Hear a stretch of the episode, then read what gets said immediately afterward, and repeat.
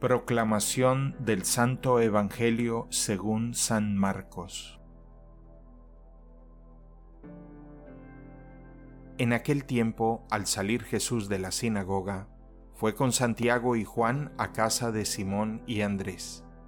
La suegra de Simón estaba en cama con fiebre y enseguida le avisaron a Jesús.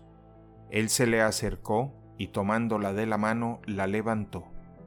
En ese momento se le quitó la fiebre y se puso a servirles.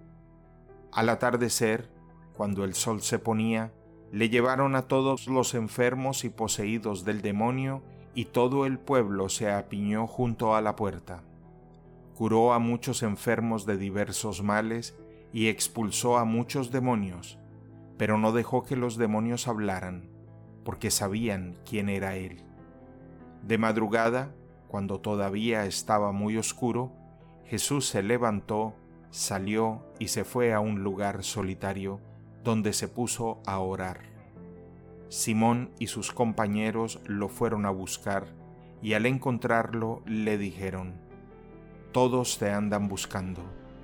Él les dijo, Vamos a los pueblos cercanos para predicar también allá el Evangelio, pues para eso he venido y recorrió toda Galilea predicando en las sinagogas y expulsando a los demonios.